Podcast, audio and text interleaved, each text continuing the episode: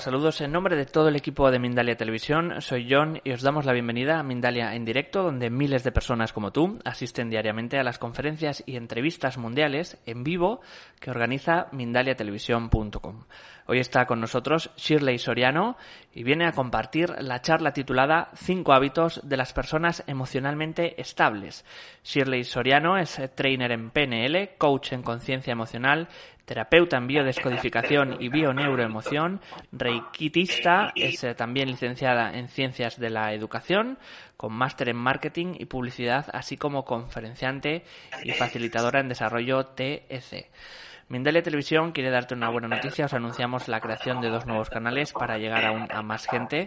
Mindalia TV en inglés y Mindalia Televisado en portugués, en los que ya puedes encontrar conferencias, entrevistas y programas en directo. Ayúdanos a difundir estos dos nuevos canales suscribiéndote a ellos o también compartiéndolos en tus redes sociales. ¿Hablas inglés o portugués? También puedes dar una conferencia en directo en ellos. Entra en www.mindaliatv.com o en www.mindaliatelevisao.com y rellena el formulario para participar en los directos y obtener más información. También puedes encontrar estos canales en YouTube. No olvides dar a me gusta y comentar este vídeo para ayudarnos. Recuerda también que para participar en directo con nosotros desde ya mismo puedes utilizar el chat que hay a la derecha de tu pantalla haciendo tus preguntas a nuestra invitada de hoy y al final de su charla las responderá. El funcionamiento es muy sencillo. Pon primero la palabra pregunta en mayúsculas, seguido del país desde donde nos escribes, muy importante ese punto, el país desde donde escribís y nos veis, y seguido de vuestra pregunta en cuestión. Vamos a dar paso ya a nuestra invitada, a Shirley eh, Soriano, y su conferencia hábitos, eh, cinco hábitos de las personas emocionalmente estables. Pues Shirley, buenas, ¿qué tal? ¿Cómo estás? Hola John, muy buenas. qué gusto y qué grato poder estar con ustedes. Agradezco a Mindalia por la invitación. Agradezco a la audiencia, a todas las personas que están conectadas, escuchando y viendo Mindalia.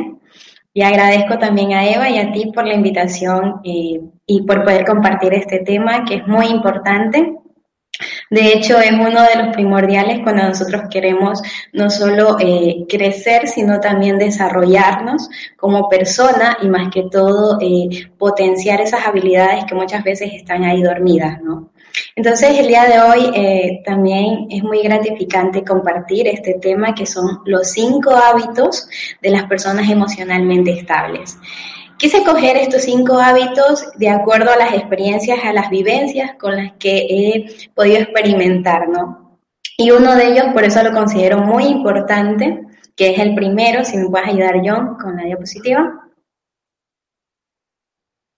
Sí. Bien, el primero, el autoconocimiento. El autoconocimiento me refiero al conocernos a nosotros mismos, es decir, conocer cuál es mi esencia. ¿Podemos seguir a la siguiente? ¿Dónde están las interrogantes? Sí, aquí yo he puesto una imagen en donde eh, podemos observar a una persona y se van digamos, este, deshaciendo, ¿no? Poquito a poquito van formando partes.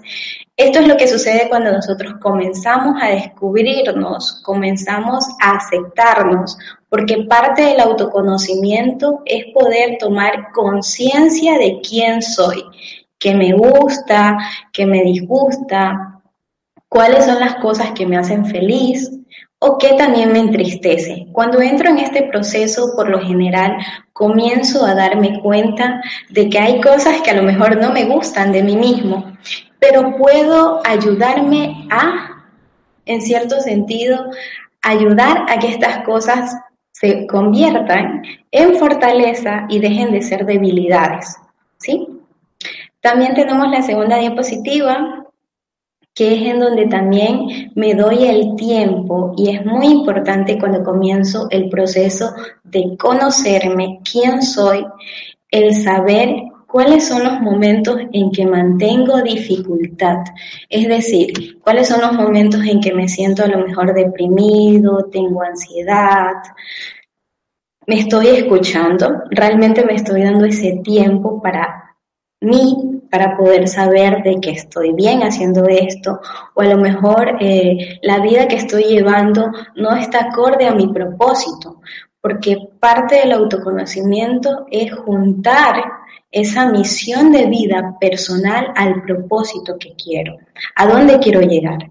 Muchas veces nosotros hemos escuchado que es muy importante conocerse porque sé a dónde voy a ir y sé a dónde voy a llegar, pero parte y esencial dentro de los hábitos y las personas emocionalmente estables es justamente saber cuáles son mis puntos de fortaleza, cuáles son mis puntos en donde puedo tener a lo mejor debilidades y convertir esas amenazas, esas debilidades en fortaleza y en oportunidad para poder eh, cuestionarme de una manera proactiva, que ya vamos a seguir viendo el segundo hábito, es detenerme a pensar en estos puntos en qué es lo que me gusta, cuál es mi esencia, qué es lo que me hace vibrar, cuál es esa pasión.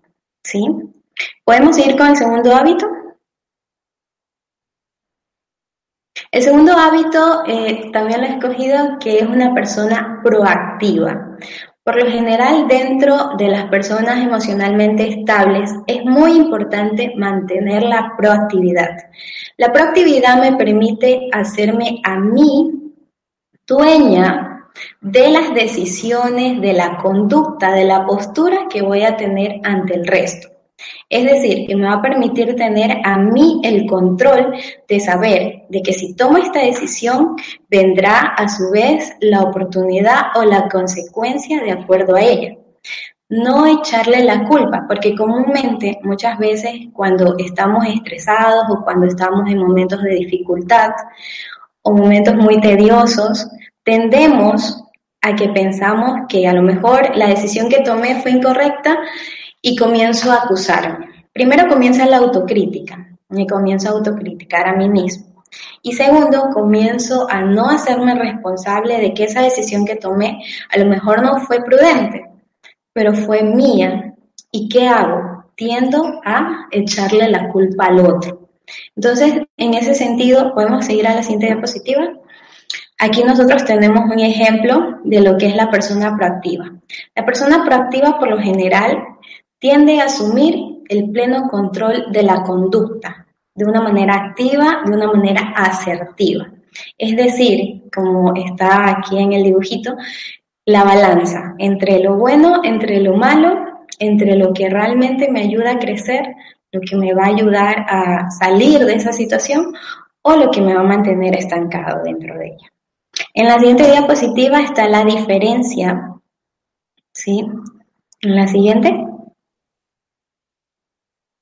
¿Ya? Ahí podemos observar de asimismo dos imágenes en donde se muestra la proactividad y la reactividad. Por general también me gusta tomar eh, estas imágenes y explicarlo con un ejemplo real. ¿sí? En muchos de mis talleres siempre les digo a mis participantes que hagan lo siguiente. Dentro de un recipiente cerrado, vamos a poner a lo mejor eh, Coca-Cola y comenzamos a batir. Si comienzo a batir de esta forma, ¿qué es lo que comúnmente sucede con la Coca-Cola? Que comúnmente lo que va a hacer es salirse el gas, explotar. Es lo que sucede cuando batimos. Pero si así mismo comienzo y el proceso con agua, ¿qué es lo que comúnmente va a suceder? Nada, va a mantener su esencia. Eso es prácticamente lo que sucede con una persona proactiva y con una persona reactiva.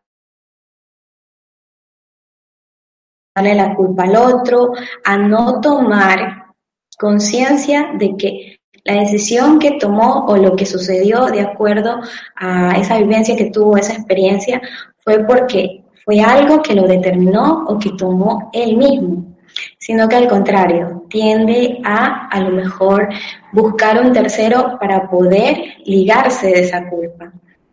Y a diferencia del responsable de esa decisión, hacerse responsable de sus actos y por ende no acusa al otro, sino que más bien trata de buscar la solución a ese problema o a esa dificultad. ¿Sí? Como tercer eh, hábito, tenemos el siguiente hábito que es el autocontrol. Dentro del autocontrol eh, tenemos una parte muy interesante que es la inteligencia emocional. No es lo mismo ser inteligente pero ser inteligentemente emocional es algo muy distinto, porque la inteligencia emocional no solo me permite, una vez que ya he conectado con el primer hábito, que es saber quién soy, me permite también determinar cuáles son los momentos en los que me enojo, los momentos en los que tengo ira, los momentos en los que a lo mejor tiendo a estar eh, en desánimo o a su vez también los momentos en que me mantengo alegre. Cuáles son las cosas que me disgustan y cuáles son las cosas que me gustan. Dentro de la inteligencia emocional, y es el proceso del autocontrol, me permite también tomar el control, como su nombre mismo le indica, de mis actos, el control de mis emociones y mis sentimientos. Muchos de nosotros han escuchado en algunas ocasiones estos temas de inteligencia emocional y también se tiende a decir que nos ayudan a poder, en cierto sentido, eh, desenvolvernos de una manera adecuada pero es la clave, y yo lo puedo compartir, que es la clave para que nosotros realmente seamos emocionalmente estables, porque me permite tomar conciencia de mis sentimientos, me permite tomar conciencia de los pensamientos cuando estos toman lugar en mi mente y por ende me hacen actuar en cierto sentido, puede ser de manera favorable, satisfactoria o poco satisfactoria, pero me permite tomar prácticamente el control de ese momento, de ese sentimiento y poder reaccionar, no de manera reactiva, sino de manera proactiva y por ende tomar decisiones con asertividad, que es como vamos a ver en la siguiente imagen. ¿Sí? Aquí yo he puesto algo muy interesante, dice, localizar la, fuente exacta de los sentimientos como el enojo, la ira o incluso el amor puede ser complicado, pero es necesario para pasar el siguiente nivel personal y mejorar las relaciones con los demás. ¿Sí? Es muy importante. De hecho, esto nos lleva al cuarto hábito, que me puedes ayudar, John que es el positivismo y la empatía. La actitud por sobre todo, uno de los hábitos más esenciales y los cuales siempre mostramos las personas emocionalmente estables, es la actitud positiva ante los eventos que se presenten. ¿Sí? La actitud es muy importante porque me va a permitir no solo ayudar a automotivarme a mí misma, sino hacer que esa eh, conexión que tengo conmigo misma me permita proyectar esa seguridad, esa tranquilidad, esa firmeza hacia los demás, que es también conocido como la empatía, ¿sí? Yo conecto con los demás no solo porque sea sociable o a lo mejor muchos han escuchado, es fácil eh, crear una amistad con alguien más. No es fácil, Ahí lo que está la clave de crear empatía es cuando yo he sido consciente de mis emociones, consciente de mis sentimientos, he tomado conciencia de mi esencia, eh, me he conocido y he conocido todo lo que me gusta, mis pasiones, entonces me es fácil cuando me encuentro con a lo mejor un amigo, con mi pareja, con una persona externa, conectar con esas emociones. Puedo sentir hasta su estado de ánimo, pero ¿por qué? Porque estoy siendo consciente de mí, de mi esencia, entonces me permito a su vez conectar con las emociones de los demás. A continuación vamos a ver eh, la siguiente imagen en donde está eh, tanto el positivismo, la actitud positiva, que no es lo mismo que ver, eh, a lo mejor sí, es verdad, ya estamos en una situación que es muy riesgosa, que sentimos que ya no podemos más, pero tratar de ver la oportunidad que puedo dejar eso. Yo siempre digo que detrás de eh, una dificultad o detrás de esa decisión más fuerte o más difícil que muchas veces nos toca, nos toca eh, tomar, está realmente la bendición. Detrás de ese miedo está la bendición porque justamente la actitud positiva me permite eh, observar o ver el vaso medio vacío y adquirir por ende nuevas alternativas para darme cuenta de que sí puedo. Detrás de esa posición está mi bendición o está lo que quiero lograr. ¿sí? Por otro lado, tenemos en la siguiente imagen que es la empatía. La empatía, eh, a lo mejor muchos de nosotros han escuchado que es ponerse en los zapatos de los demás, pero justamente eh, muchas veces no solo nos indica de que tengamos que ponernos a la misma altura de la otra persona o de la vivencia que en, ese momento está teniendo esta otra persona, sino al contrario, nos indica de que debemos o muchas veces las personas no necesitan tanto a lo mejor nuestras palabras, lo que, lo que a lo mejor quiera compartirle, porque en ese momento a lo mejor no está dispuesta a escuchar, pero lo que sí ella necesita es que nosotros le demos la oportunidad de expresarse, de escucharla. Y eso es lo que está sucediendo en esta imagen. Y bueno, acá tenemos también eh, algo que les escribí, que también estas personas cuentan con grandes habilidades sociales porque probablemente saben estar en sintonía con sus propios sentimientos. Es algo que ya les había explicado, así como con los demás. Es muy fácil conectar. Créanme que ser sociable no es lo mismo que crear empatía. Muchas veces confundimos esto, pero realmente la empatía me permite conectar con los demás siempre. No necesariamente que alguien diga que soy sociable, sino porque la empatía me permite, y bueno, una vez que he tomado el autocontrol de mis sentimientos y mis pensamientos y mi esencia, conecto fácilmente con los demás. Es decir, que eh, tengo la oportunidad de darme cuenta o de percibir el estado de ánimo de la otra persona. ¿sí? También saber cómo tratar a los demás de forma adecuada. Eso es uno eh, de los puntos muy importantes en la empatía también, que me permite eh, saber en qué momento o a lo mejor emitir un comentario o emitir alguna palabra de aliento para esa persona. Porque a lo mejor en ese momento observo y puedo percibir que lo necesita. ¿sí? Sigamos. Eh, y este, este lo dejé como último punto y como el quinto hábito, que es nutren su alma, nutren su mente y nutren su alma. ¿Cómo nutrimos nuestra mente? Por lo general, este es un punto muy esencial y muy importante también dentro de los hábitos, que es nutrir nuestra mente.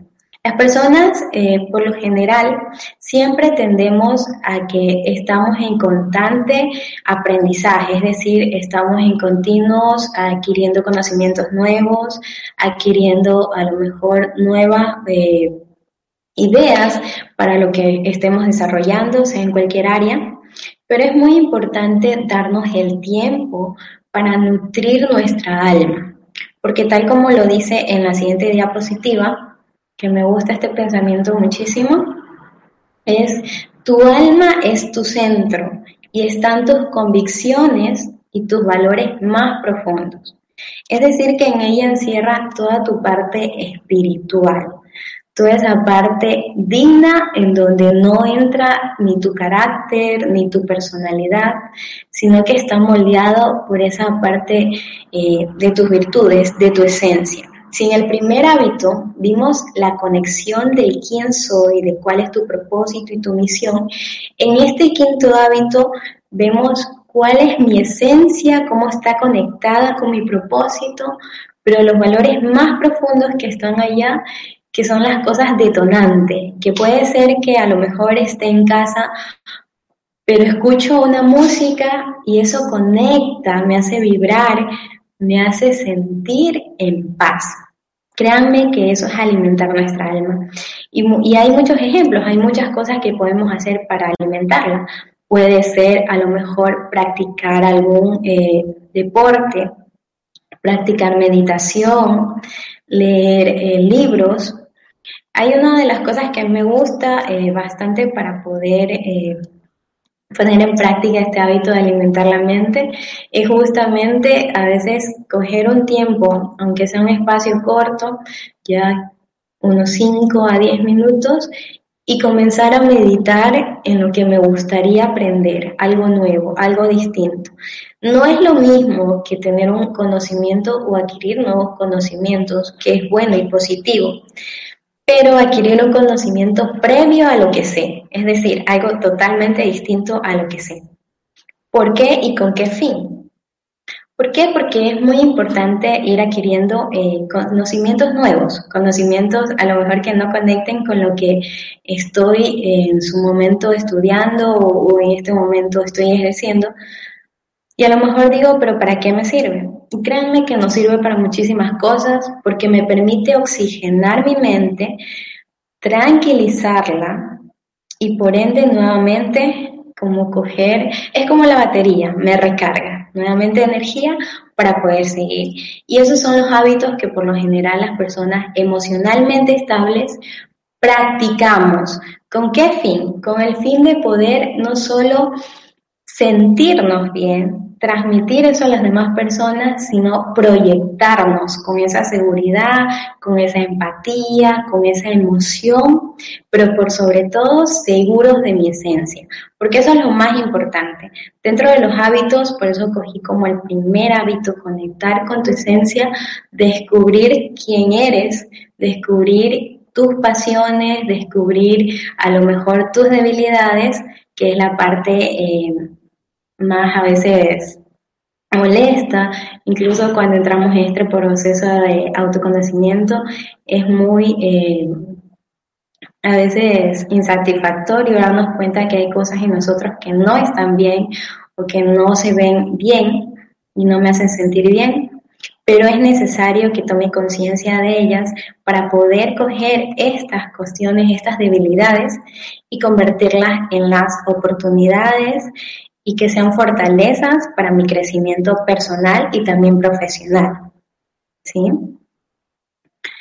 Otra, otra, de, este, otra de, las, de las cosas que quiero compartir con ustedes y creo que es muy importante dentro también de los hábitos, es que comúnmente cuando nosotros practicamos estos hábitos y si los ponemos en práctica, vamos a ir a medida viendo paso a paso y con el tiempo, cómo van cambiando, no solo nuestra situación actual, sino también eh, nuestro alrededor, porque comenzamos, como yo lo dije en la empatía, comienzo a ver de forma distinta, comienzo a ver de forma proactiva las posibilidades, las alternativas o los eventos que se me presenten, comienzo a ver qué pueda ayudarme este evento, esta vivencia en mi vida, cómo lo puedo eh, aceptar o cómo puedo cogerlo para que me ayude o ser mi enseñanza. Créanme que cada una de las cosas eh, que podamos vivir, que podamos tener o esas luchas constantes que tenemos con nosotros mismos, son enseñanzas. Y son enseñanzas que no las debemos de tomar eh, para mal, sino al contrario, para bien, agradecerlas que estén presentes en nuestra vida, porque son las encargadas de ayudarnos a crecer, de ayudarnos a realizarnos y por ende, cuando yo vivo o tengo esta experiencia o luché contra esta eh, esta adversidad, por lo general tienden, y créanme que como testimonio se los comparto, es que muchas veces, muchas de esas luchas que he tenido en lo personal, las han tenido otras personas.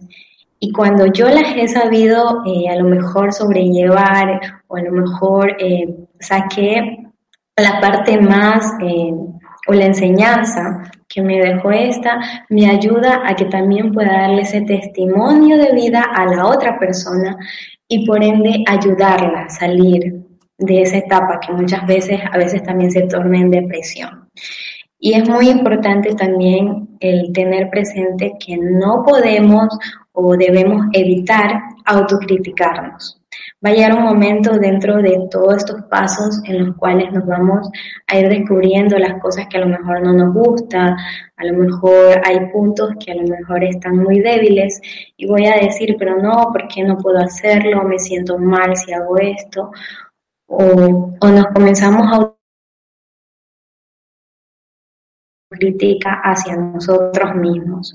En el momento que comienzo a autocriticarme, a, sentirme mal, a tratarme mal, comienzo a desconectar de mi esencia, comienzo a dejar una puertita abierta para que una persona, un tercero, pueda inmiscuirse y mandar. Y ese es el tema de agradar a los demás, ¿sí?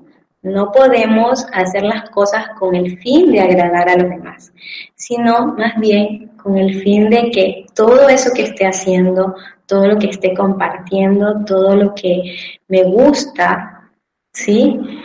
Y hacerlo con pasión, de la mejor forma, pueda ayudar a los demás, pero siempre y cuando no dañe mi integridad, no dañe mi esencia como tal y no me desconecte del propósito, ¿sí? En la siguiente eh, imagen, sí, aquí tenemos eh, un pensamiento que siempre me encanta compartirlo en mis talleres y es eh, muy gratificante poder compartirlo con cada uno de ustedes que sé que me está escuchando y viendo, es que la felicidad no es hacer lo que uno quiere, pero sí es querer y amar lo que uno hace es decir, la pasión y la importancia que le doy a lo que hago, a lo que quiero, a lo que realizo. ¿Sí? Créanme que la felicidad es la clave y el amor también, junto con el perdón. Cuando nosotros entramos en este camino, que yo por eso escogí estos cinco hábitos que para mí son esenciales, pero dentro de ellos hay un proceso en cada uno. Y créanme que para sanar muchas veces o para perdonar eventos que se nos presentan dificultosos en la vida, debemos de perdonarnos, ¿sí? Practicar el perdón y también practicar el amor. El perdón me va a permitir librarme, en cierto sentido, de toda esa situación que he venido viviendo a lo mejor en todo este trayecto de mi vida, ¿sí? Me va a permitir perdonar ciertos eventos, dificultades, palabras, eh, a lo mejor discusiones con otras personas. Pero a su vez también el amor me va a permitir conectar nuevamente con esa energía, con ese positivismo, llenarme de amor hacia mí mismo me podrá permitir compartir con los demás. Recuerden que no podemos compartir muchas veces cosas de las que a veces carecemos. Entonces es mejor mantener siempre con nosotros el amor y el perdón, ¿sí? Y recuerden que la felicidad no es hacer lo que uno quiere, pero sí es amar y querer lo que uno hace, ¿sí? Ahora sí, este, John, tú me indicas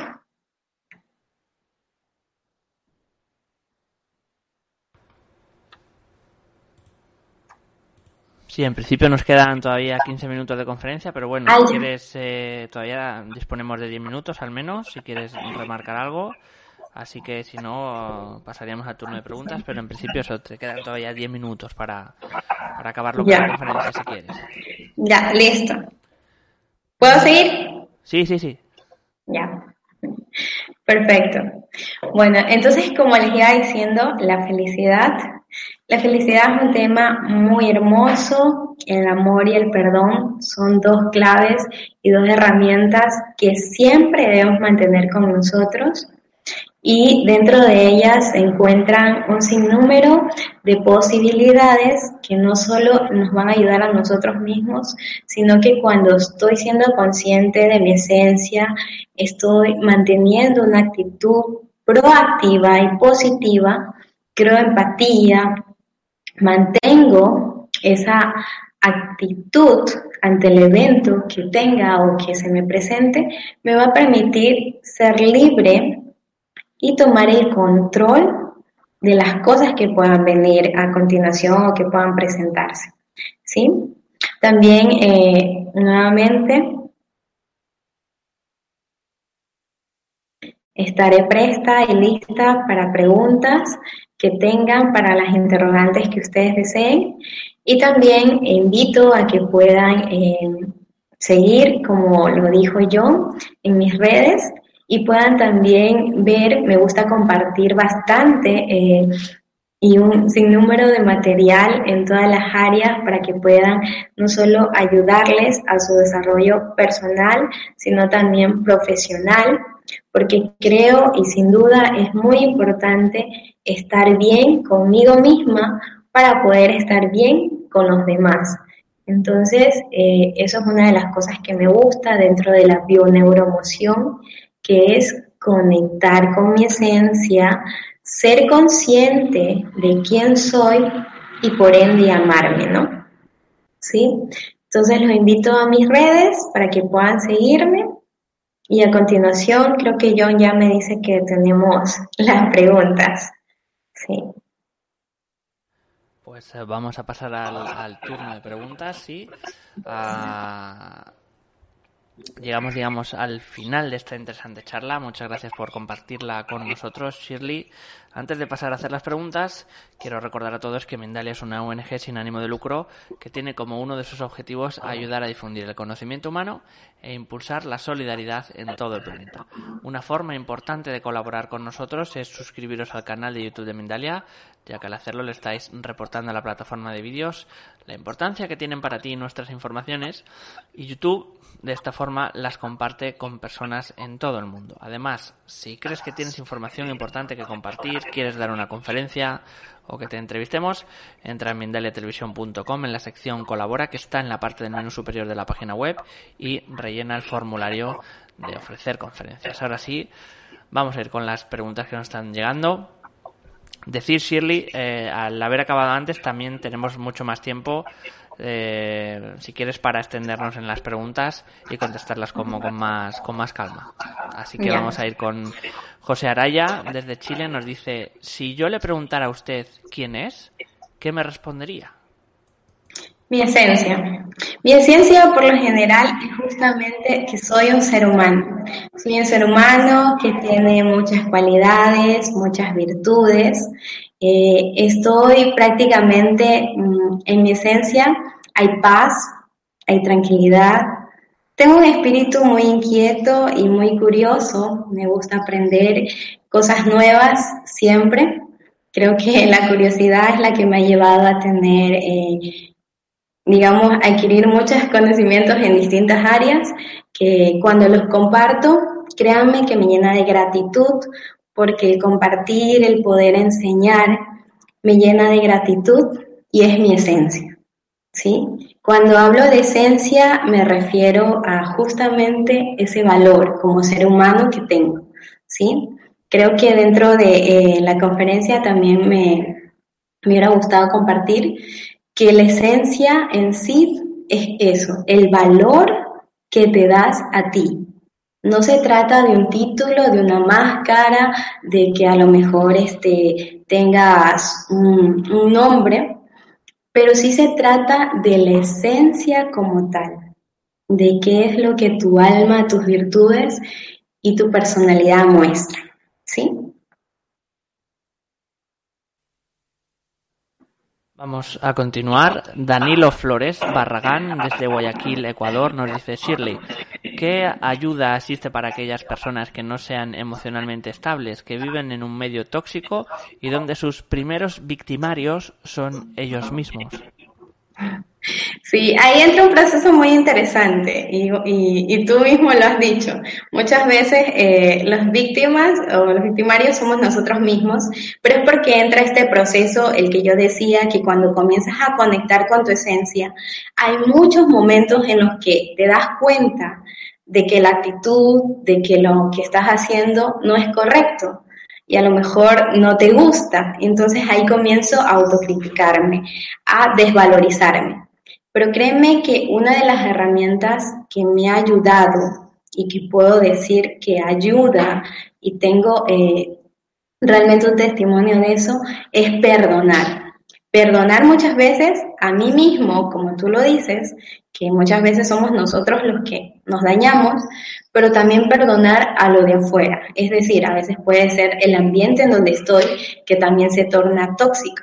¿Pero por qué? Porque yo estoy emitiendo en mí esto, entonces todo lo que proyecto externo, digamos que lo veo de la misma forma o me crea los mismos ambientes para sentirme así.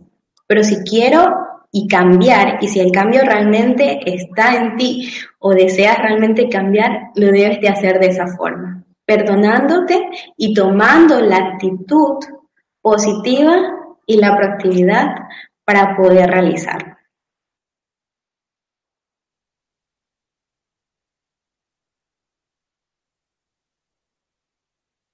Hay algo en el audio que no te puedes escuchar.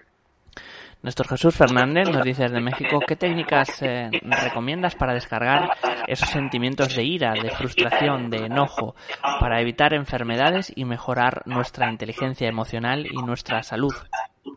Sí, es un punto muy interesante, es una pregunta que me encanta. Sí, ese tema me apasiona. Créeme que dentro de las terapias que yo realizo, por lo general, cartas de duelo emocionales ¿sí? Estas cartas de duelo emocionales por lo general se caracterizan por tener en ellas todas las emociones negativas que vivas durante el día. Te invitaría a que practiques durante una semana todos los eventos que a lo mejor, este, si comienzas a partir de hoy, tomar nota en una hojita, en un papel, en un cuaderno y poner fecha de hoy y poner todas las emociones que en este día viviste, todos los pensamientos o las cosas que otros dijeron de ti, que no te agradaron, que te entristecieron. Entonces, poner cada uno de esos eventos te va a ayudar a que liberes y por ende, aunque tú no lo creas, conscientemente va a parecer algo tan sencillo y tan fácil, pero para el inconsciente es una orden para que libere y no te enfermes. Porque créeme que cuando comenzamos a guardar estos conflictos, estas emociones, estas eh, preocupaciones o estas autocríticas en nosotros mismos, lo que creamos es un sinnúmero de energías negativas que afectan a nuestros órganos y por ende eh, muchas veces hay falta de salud o molestias a nivel físico. Sí. Continuamos, en este caso nos vamos a México con Alejandro Chávez. Nos dice, hola Shirley, eh, si partimos de la idea de los espejos, ¿qué significa que alguien te odie y te quiera hacer daño? ¿Cómo trabajar eso en nuestro interior? ¿Qué lectura debemos darle? Saludos. Sí, muchas veces las personas no tanto nos odian o a veces puede notarse o tendemos a pensar o a sentir esto, pero es cuando también las personas están o sienten que hay carencia. Puede ser que a lo mejor eh, la vida que tú lleves o la realización que tengas, eh, en cierto sentido, incline a que ellos sientan que como no lo pueden tener o como no este, eh, se ven así como tú te muestras, pueden tender a que muestren esa actitud. Pero muchas veces también es la falta eh, de comunicación. Yo te invitaría a que si esa persona es alguien muy apegada a ti o si es una persona este, que sí la puedes tratar, que este, a lo mejor tú dices todos los días me toca verla en el trabajo, te invitaría a que puedas eh, acercarte y decirle, pero muy amablemente, y ahí entra un, punto muy importante. A veces nos cuesta con personas así entablar una conversación, pero muy amablemente preguntarle cómo te sientes el día de hoy. Yo a veces veo que estás a lo mejor muy molesto. ¿Hay algo que te incomoda de mí? Entonces, eh, yo creo y siento que te va a ayudar a hacer esto. No solo porque te va a permitir saber por qué esa persona a lo mejor muestra odio o muestra, este, en cierto sentido, una incomodidad al verte, pero también te va a ayudar a identificar si en él hay temores, porque muchas veces mostramos esa inseguridad. Eh, cuando hay carencias o de cariño, de afecto, o hay temores detrás, ¿sí?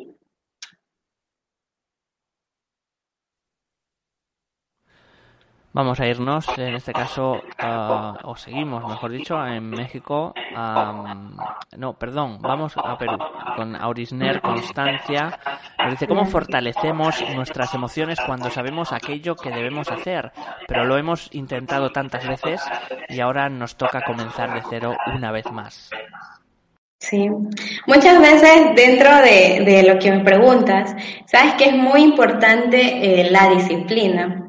Créeme que es algo que nos cuesta y por eso yo lo puse como quinto hábito, el hábito de nutrir nuestra alma y nuestra mente.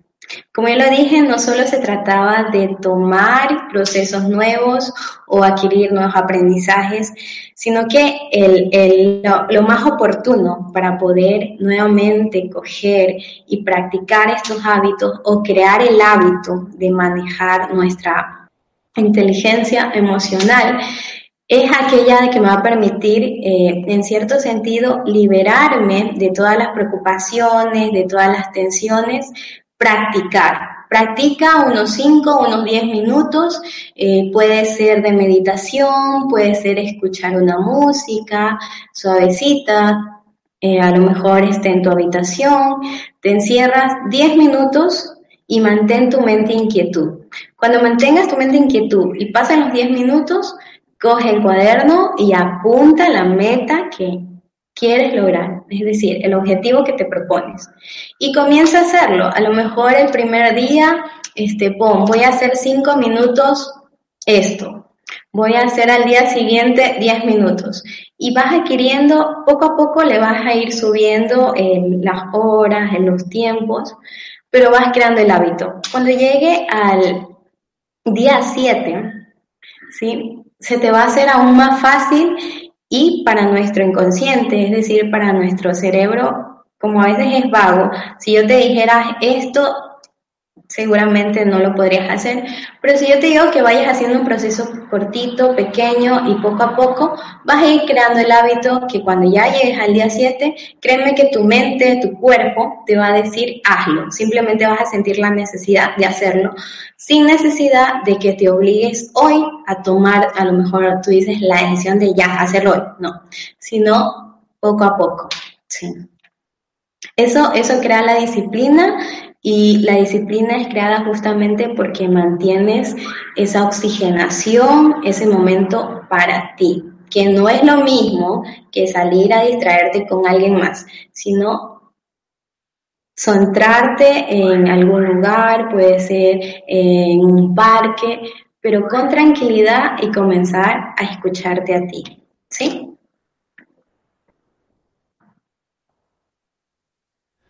Vamos a seguir en este caso. Esther DC desde Perú nos dice, mi duda es por qué una persona siempre compara, ¿cómo puedo lograr cambiar ese comportamiento? Sí, por lo general comparar no es algo eh, muy, digamos que es muy incómodo dentro de la situación, porque cuando comenzamos o cuando nos comienzan a comparar es muy molestoso. De hecho, una de las cosas que muchas veces odiamos, y me incluyo, pero es una de las cosas que también me permite darme cuenta qué es lo que esa persona a lo mejor emite. Cuando una persona tiende a comparar, siempre me gusta eh, observar qué es lo que eh, qué es lo que vive o cuáles son las vivencias o cuál es el ambiente en el que está. Porque muchas veces, de acuerdo a ese ambiente, de acuerdo a esas vivencias, es donde acoge esas ideas y tiende a impulsarnos a que las llevemos a cabo y muchas veces muchas de ellas no son tan positivas y no impactan nuestra vida de manera positiva, sino que al contrario, nos tienden a hacer daño.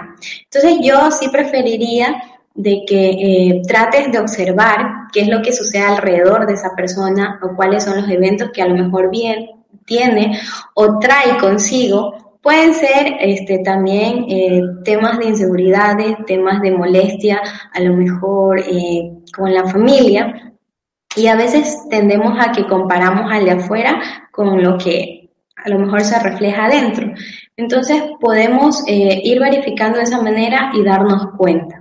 Darnos cuenta y otra de las cosas que también te diría es que eh, en cierto sentido no permitas y evites prácticamente que esas cosas te afecten, ¿sí? Que esas cosas te afecten porque no están ayudando ni nutriendo ni tu espíritu, ni tu alma, y mucho menos tus pensamientos, porque tus pensamientos se están dejando llevar por lo que esa persona te está emitiendo. Y recuerda que dentro de los puntos que eh, yo compartí en esta conferencia, es que tú debes mantener el poder, ¿sí? En el momento que comenzamos a escuchar esa autocrítica o esa comparación, dejo prácticamente eh, un espacio eh, libre para que esa persona entre y tome el control de mi esencia. ¿Sí? y, amar tu esencia. Ama tu esencia, conéctate con tu esencia y créeme que el resto no, este, no te perjudicará.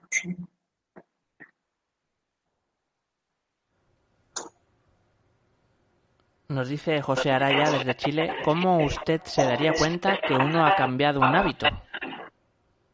¿Cómo te darías cuenta que has cambiado el hábito? Por lo general, uno se da cuenta que ha cambiado un hábito cuando eh, comienzo a examinarme. Por lo general, cuando estamos eh, en el proceso de cambio, en el proceso de autoconocimiento, eh, a medida que voy evaluando, voy evaluando todo lo que voy haciendo, todo lo que voy este, compartiendo, diciendo, ya las personas también con las que convivo, voy evaluando todo eso. Entonces, cuando llego y cuando comienzo a crear todo lo que en su momento lo vi de una forma va cambiando, va tornándose a lo mejor el ambiente más comprensivo, hay personas que me muestran más comprensión, hay personas que muestran una actitud positiva, o hay también, eh, a su vez, personas que me ayudan o se presentan eventos en donde eh, me toca convivir con personas y darles a lo mejor un pensamiento, compartirles algo de mí. Y entonces me doy cuenta que ese hábito está ahí. ¿Por qué? Porque me doy cuenta que el hábito me permite ya no solo eh, sentirme bien, sino que también me permite ir paso a paso, observando, midiendo qué es lo que este, en su momento fue a lo que versus está hoy. ¿Sí?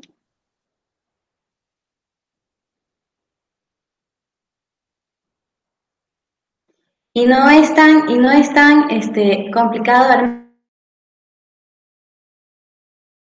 y, justamente eh, de eso estaba hablando mucho en esta semana, es que te invita, te, te dice prácticamente, quiero esto, aunque tú no lo escuches, pero se siente que necesitas, sientes la necesidad de practicar. Eso sucede comúnmente cuando nosotros practicamos ejercicio. A lo mejor mi cuerpo no está acostumbrado, pero paso de siete días, paso de una semana, de dos, y comienzo automáticamente a sentir la necesidad de ir, aunque sea a correr al parque. Pero siento eso. El hábito está ahí, solo que necesito irlo despertando. ¿Sí?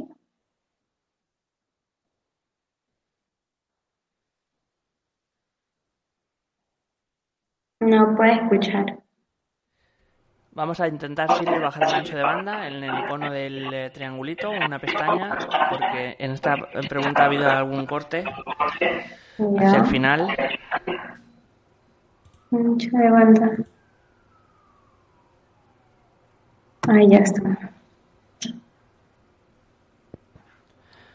Vale, vamos a chequearme a ver. Dime 1, 2, 3, 1, 2, 3, probamos a ver. 1, 2, 3. Vale, al principio va, si no te vuelvo a decir para, para volverla a bajar. Antes eh, de seguir, Shirley, también pues vamos a hacer unos pequeños eh, recordatorios. Eh, si quieres ayudarnos, te voy a pedir unos pequeños gestos con los que puedes hacer un gran bien. Pulsa el icono de la mano hacia arriba en esta conferencia, es el símbolo de me gusta de este vídeo en YouTube. También puedes hacer un comentario positivo del mismo. Haciéndolo colaboras con Mindalia y consigues que todos estos vídeos lleguen a muchas más personas en todo el mundo. Además, eh, te animamos a que te suscribas al canal de YouTube de Mindalia Televisión. Es un gesto muy sencillo, muy simple y una gran colaboración para todos nosotros. Seguimos recibiendo preguntas para Shirley. Nos vamos con eh, Sifu Allen eh, desde Estados Unidos. Nos dice el hábito de tomar medicamentos para los nervios. ¿Cómo solucionar esto? Gracias desde Miami, Florida. Lo que primero te invitaría a que puedas hacer es tomar conciencia de qué es lo que crea este hábito eh, o qué es lo que crea esto de tener que tomar ese medicamento. ¿sí? ¿Qué es lo que o cuál es el motivo que hace que tú te sientas o de dónde nace ese nervio, qué es lo que te causa sí, vamos a repetir un poco porque ha habido otro paroncillo, vamos a, reiniciar en 10 segundos, 15 segundos atrás, perdóname, pero es que ahí hay algunos eh, parones. Ya.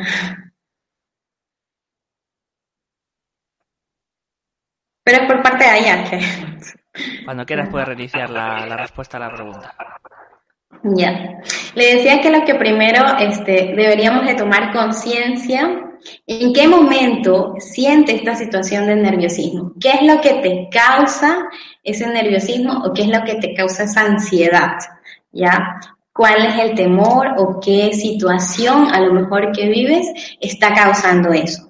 Créeme que al tomar conciencia del evento que está provocando esto, vas a permitirte observar o ver qué es lo que está causando y cómo poder ayudar. A lo mejor puede ser algo que te dicen o puede ser el ambiente en donde estés que te causa ese nerviosismo.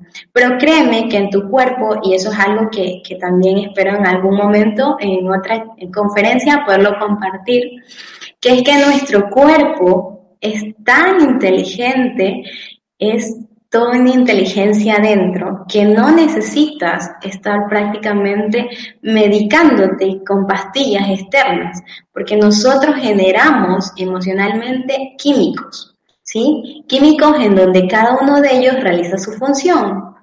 ¿Sí? Y justamente como cada uno de ellos realiza su función, no necesitarías tomar una pastilla para quitar ese nerviosismo, sino al contrario, tomando conciencia de qué es lo que causa ese nerviosismo, voy a poder saber cómo ayudar a que eso quite, a que eso se reste y a poder estar con tranquilidad sin necesidad de estar pensando me tengo que tomar esta pastilla o me entra ansiedad por esto no.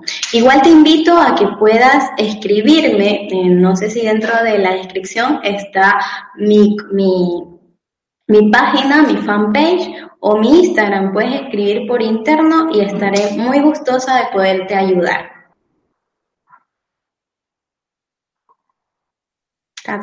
Vamos a seguir. Em, nos eh, dice Bezabez Alvía desde Ecuador, ¿cómo logras alinear tu ser con tu propósito de vida? ¿Cómo conocer tu propósito de vida? Sí, es muy importante eh, conocer el propósito de vida. Un saludo para Bexa.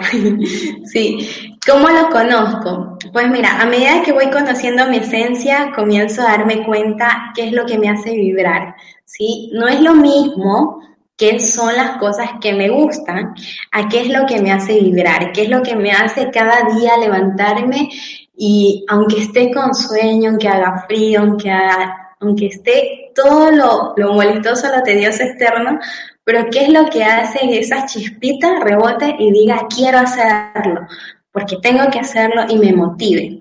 Entonces, eso que este, te ayuda, que te hace vibrar, es justamente el propósito por el cual este, estamos aquí.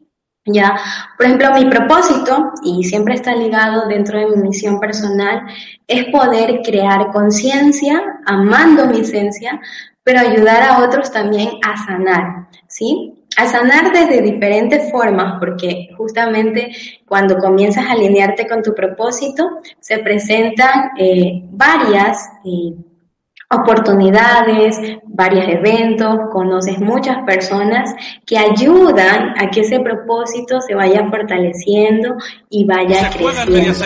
¿sí?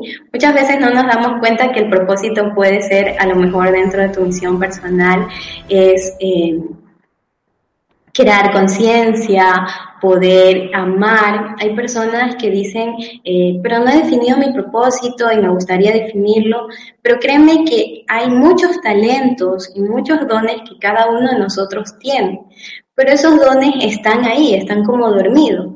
Pero en cambio cuando comienzo a conocerme, a autoevaluarme, comienzo a ver, a ver, estas son mis fortalezas, en esto soy buena y esto me hace vibrar, me hace sentir.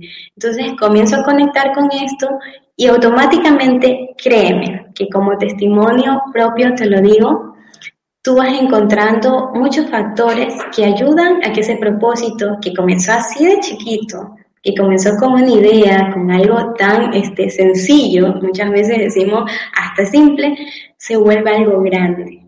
¿Por qué? Porque le di el valor, porque realmente eso chiquitito, eso simple, me hace vibrar y realmente hace que conecte para que aflore todo lo que en sí soy, o sea, mi don, ¿sí?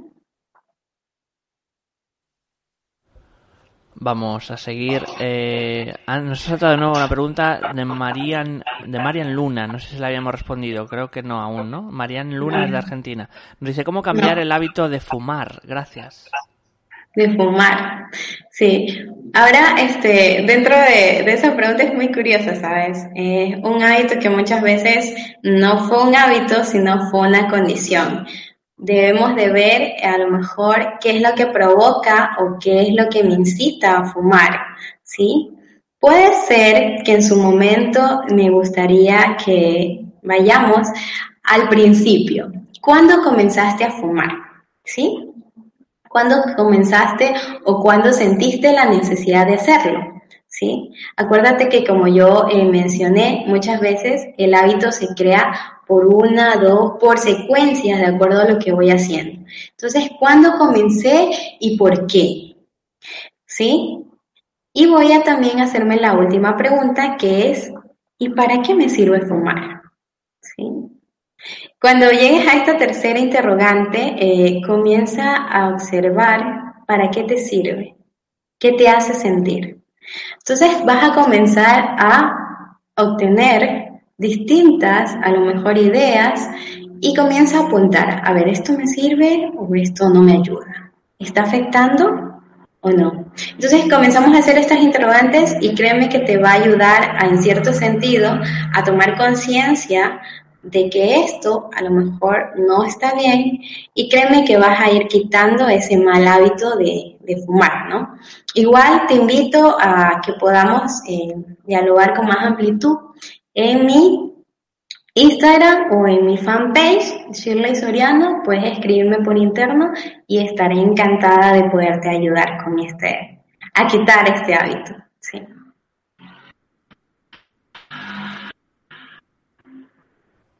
Vamos a continuar. En este caso nos dice Manelis Rosario desde República Dominicana. Hola, me enfoco mucho en lo que los demás piensan en mí. Siempre vivo preocupada por lo que pueda pensar el otro de mí.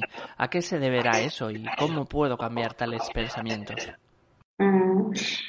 Sabes, Maeli, que es muy importante. Me doy cuenta de que en cierto sentido eh, estás prácticamente permitiendo, perdiendo tu foco. Recuerda que para mantener estos hábitos y para mantenernos estables emocionalmente, no solo debo ser consciente de mi esencia, sino que debo mantener el poder y autocontrol yo, ¿sí? El momento que tú permites que otra persona eh, dañe o con sus comentarios te importen, que no es lo mismo tener empatía, muchas veces confundimos esto. Es verdad, debo escuchar al otro, pero ahora, de lo que escucha el otro, si lo que me emite, lo que me dice, me sirve, se queda conmigo. Pero si lo que él me comparte o lo que no, este, o lo que él me dice, a lo mejor no está siendo tan positivo o no está creando un impacto positivo o satisfactorio en mí, debo desecharlo. Con mucho amor, pero debo desecharlo. ¿Por qué? Porque no está ayudándome a mi crecimiento personal. Al contrario, me está ayudando a que me estanque o a que yo misma me critique. Y no es eso, conectar con mi esencia y crear el hábito de mantenerme firme, autocontrol hacia mí misma es justamente de que yo tenga el control y yo decida, a ver, ¿esto que me está emitiendo me está ayudando o esto que me está emitiendo está sumándome para mi crecimiento personal y profesional. Entonces, si tú evalúas que estas críticas o que esto que te comparten o te dicen está siendo carente, créeme que no debes tomarlo para ti. Al contrario, escúchalo, pero siempre en tu mente deséchalo. ¿Sí? Es la única manera en la que tú vas a mantener tu poder y por ende vas a poder ser libre de eso. ¿sí?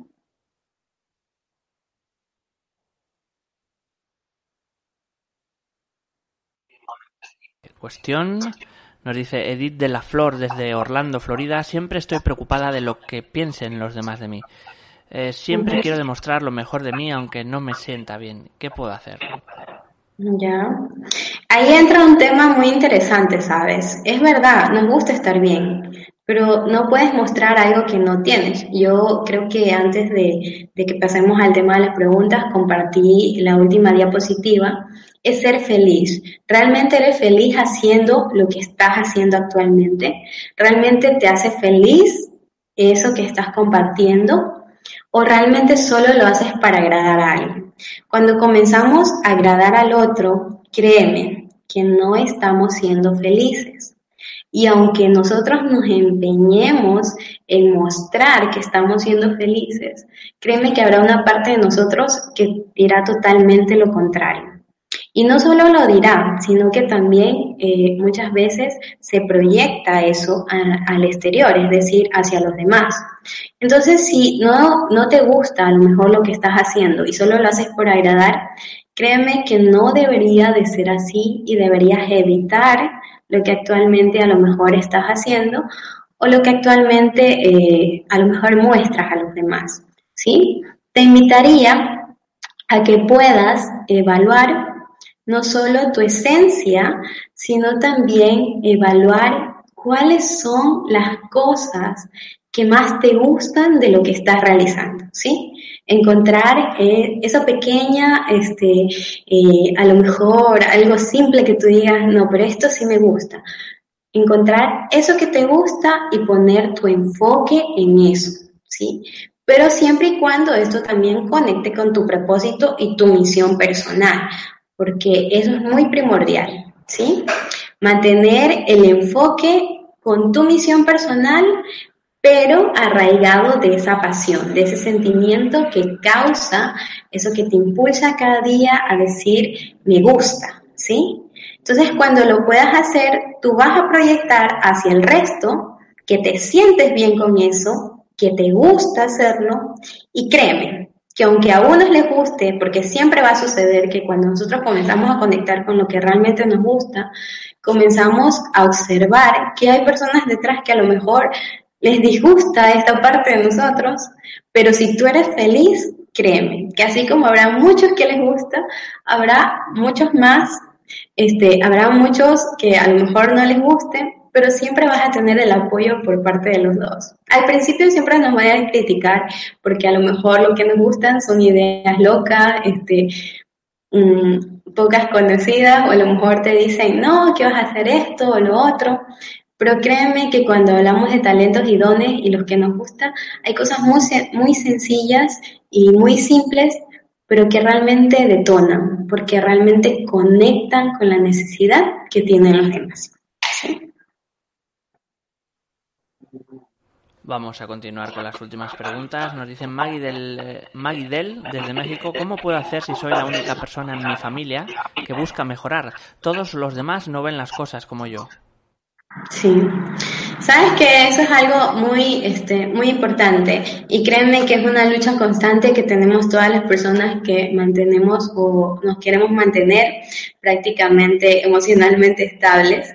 Eh, dentro del círculo, dentro del ambiente en el que estamos, siempre va a haber oposición y aún más cuando tú comienzas a autoevaluarte, a mantener el autocontrol, será una guerra muy grande y no se da la guerra solo con nosotros, sino con los que queremos y con los que están a nuestro alrededor, que en este caso pueden ser nuestros padres, esposos, hijos, ¿ya?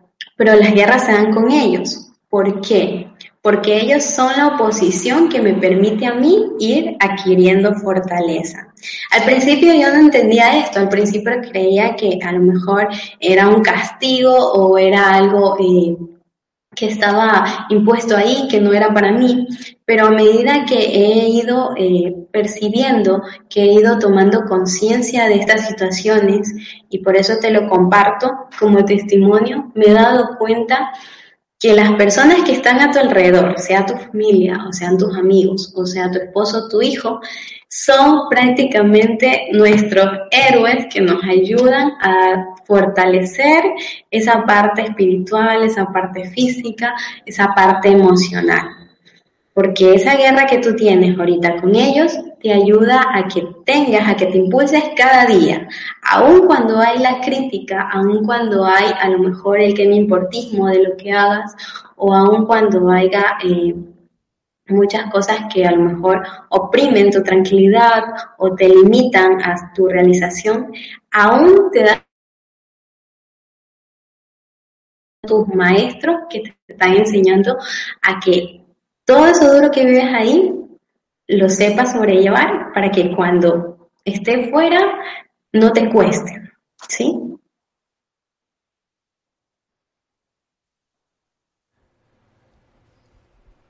Vamos a continuar. Galaloga desde México nos dice, ¿y qué hacer si vivo con personas tóxicas que no quieren ni desear cambiar? Que dicen que así está bien todo. Tiene eh, hábito de hacer sentir mal a los demás y lo disfruta esta persona. Sí, por lo general, créeme que las personas tóxicas y las personas vitaminas, como yo les llamo, siempre van a tender a estar a nuestro alrededor.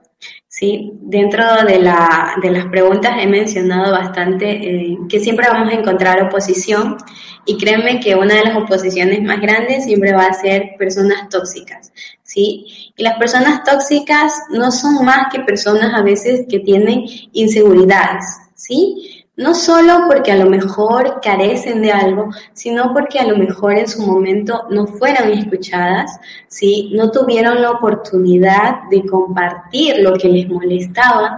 Y créeme que llega un momento en la vida en la que a medida que pasan los años o a medida que vas adquiriendo las experiencias, te das cuenta de que todo eso te sofoca y tiende a no, si no ha sido una persona tóxica, a convertirse en una. ¿Por qué? Porque está sobrecargada de todo ello. Entonces, ¿qué hacer para, este, en cierto sentido, evitarlas? Pues muchas veces nos cuesta evitarlas cuando están dentro o son de nuestro medio, ¿no? Si es una persona que va a lo mejor esporádicamente o no veo a diario, solo veo entre semana, es mucho más fácil, ¿sí? Pero si veo a una persona y es alguien que tenga que estar constantemente con ella, sí sería bueno eh, preguntarle, ¿sí? De una manera muy, eh, muy a lo mejor eh, educada, pero también este, muy sencilla y agradable, ¿qué es lo que, este, qué es lo que te disgusta? ¿Hay algo que te moleste? ¿Cómo te sentirías tú? Muchas veces para entrar con una eh, o crear una conversación con una persona así, digamos que no le podemos ir directamente, pero sí podemos irle preguntando, a lo mejor estas actitudes te gustan, mira, y cosas así. Entonces, poquito a poquito vamos a ir esa persona ayudándola a que desaprenda, porque a lo mejor hay hábitos en ella que no están siendo muy proactivos ni están ayudándola. Entonces, si yo comienzo así con ideas pequeñas, compartiéndole pequeñas cosas, voy a permitirme no solo eh, conectar, quitar esa mala forma, porque a lo mejor yo la estoy viendo, a veces es nuestro mapa el que observa y no somos nosotros, la veo desde esa perspectiva. Pero si me torno a ayudarla y a irla conociendo, voy a darme cuenta que a la vez que le voy impartiendo, compartiendo pequeñas cosas, ella me va a ir demostrando si tiene a lo mejor inseguridades, si tiene miedos, temores, sí, porque muchas de las personas tóxicas a veces no solo son tóxicas porque nos quieran hacer daño, sino porque hay en ellas temor miedos o luchas o guerras que no las exteriorizan y tampoco eh, interiormente las trabajan, ¿sí? Entonces, a medida que vamos a irla, vamos a irla educando y a la vez va a ir desaprendiendo estos hábitos que no causan un impacto positivo ni en mi vida ni en la vida de ella. ¿Sí?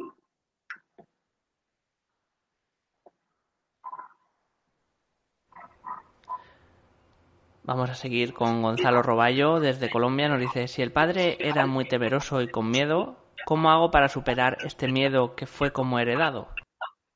Sí, bueno, ahí te invitaría a que puedas igual, así como este, así como lo, lo, lo he hecho, a que puedas escribirme y por interno poder resolverte, porque ya ahí habría un, bueno, habría una biodecodificación de clan, ¿sí? Ahí está una parte de tu clan que está prácticamente eh, sobrellevando o en cierto sentido está condicionándote a esto, ¿sí? Ahí comenzaría yo eh, a averiguar, ¿no? A través de, de, esta terapia, a ver qué es lo que sucede o qué es lo que sucedió para que tu papá o, tuvo o qué evento pasó para que tu papá mantenga esta situación de temor, de miedo y hacia qué, ¿sí?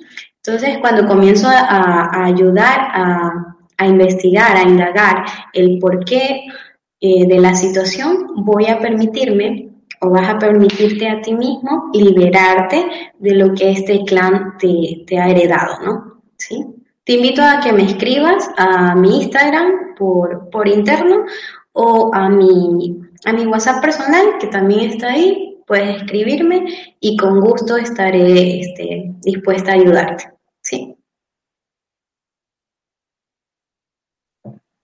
Vamos a continuar. En este caso, nos dice Daniel, eh, ¿cómo puedo ser fuerte emocionalmente? A veces me angustio y lloro.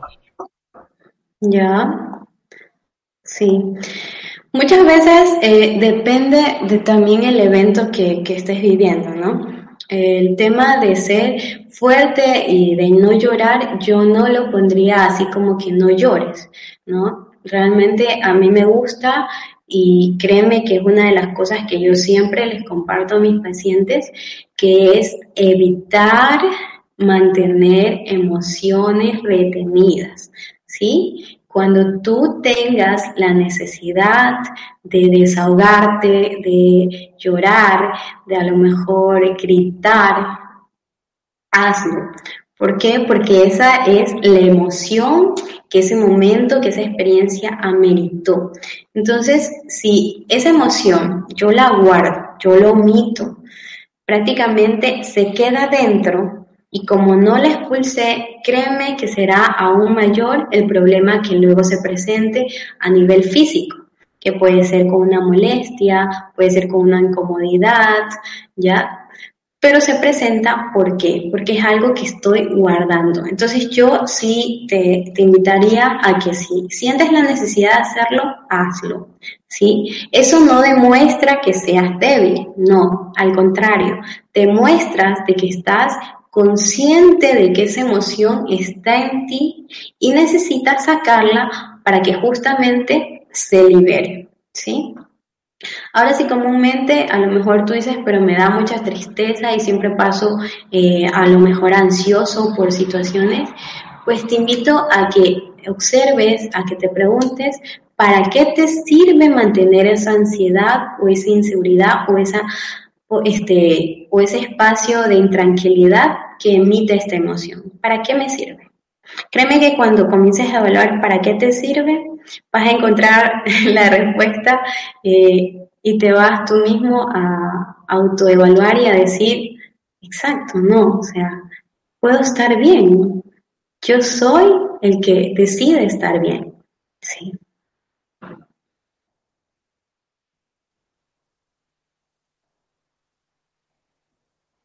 Me escucho. Sí, vamos a ir en este caso con la última pregunta de la noche. Nos dice Néstor Jesús Fernández. Desde México, Shirley, ¿nos puedes compartir alguna meditación que tú realices, por favor? Sí, con gusto. Listo. Eh, no sé si se puede, aquí no se pueden poner audio, ¿verdad? Pero sí les invitaría a que podamos eh, tener una música súper suavecita, que sea de tu agrado, ¿sí? Que te cause, este, que te dé tranquilidad, ¿ya?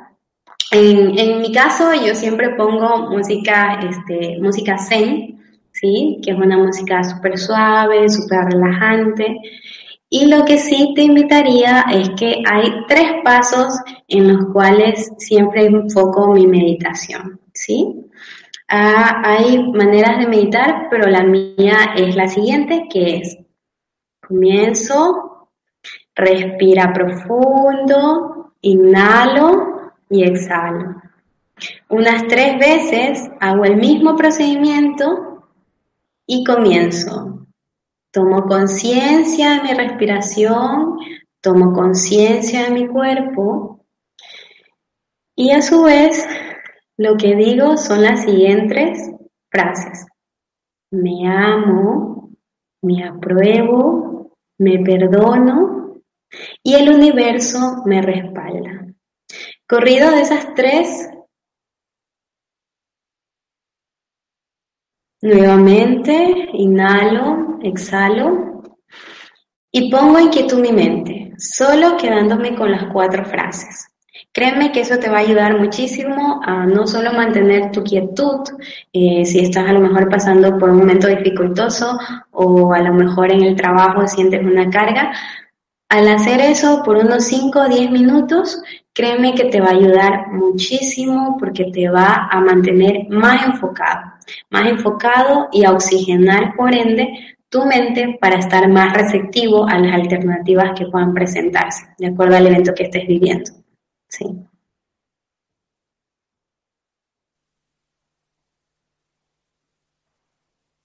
Ahora, muchas gracias Shirley por toda esta información que ha sido compartida en directo con personas de todo el mundo en numerosos países que han participado. Estamos viendo aquí como Colombia, Perú, Ecuador, Estados Unidos, México, Paraguay, Argentina, España, Chile o Noruega. A todos los que nos habéis acompañado hoy en Mindalia en directo, muchísimas gracias por vuestra inestimable colaboración.